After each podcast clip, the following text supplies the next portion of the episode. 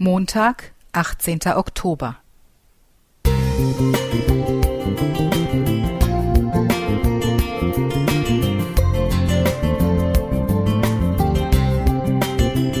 Ein kleiner Lichtblick für den Tag.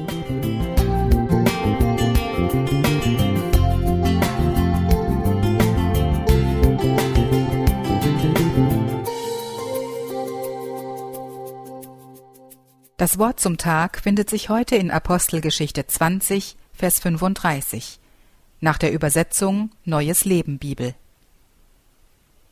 Behaltet die Worte von Jesus dem Herrn in Erinnerung. Es liegt mehr Glück im Geben als im Nehmen.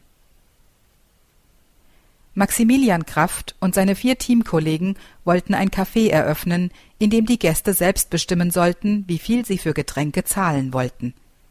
Dass es das Essen umsonst geben sollte, behielt das Team vorerst für sich.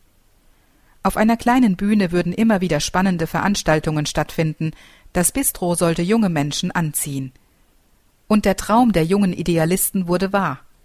Raupe Immersatt heißt das erste Foodsharing-Café in Stuttgart West am Hölderlinplatz.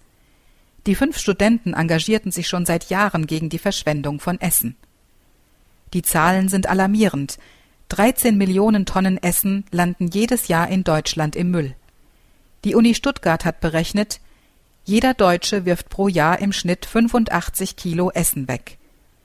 Aus einer fixen Idee wurde schnell ein ernstes Vorhaben. 2017 sammelten sie mit Hilfe einer Crowdfunding-Kampagne 26.000 Euro für ihr Café. 2018 gewannen sie den Bürgerpreis der Stadt Stuttgart. Ein paar Monate später konnten sie einen Vermieter überzeugen, der sah, mit wie viel Herzblut alle bei der Sache waren. 80 Stunden Arbeit pro Woche rein ehrenamtlich. Hinter drei Glastüren stehen Körbe voller Brezeln, Brötchen und Brot, daneben zwei Kühlschränke. Mit Karotten, belegten Brötchen, Rettich. Im Regal darüber stehen Süßkram, Kekse und Müsli. Jeden Abend holen 1500 ehrenamtliche Helfer aus Bäckereien, Kantinen oder Supermärkten übrig gebliebene Lebensmittel ab.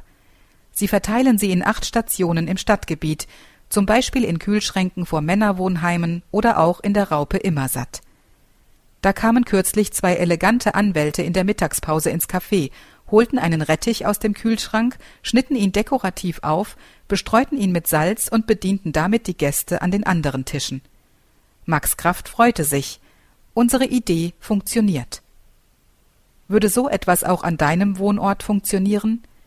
Deine Kirchengemeinde als ein solches Zentrum für Foodsharing und Sattmachen? Ein Gemeinde- oder Straßenfest mit geretteten Lebensmitteln? Potluck neu definiert? Tut euch zusammen und werdet kreativ und aktiv, um Menschen zu helfen. Silvia Renz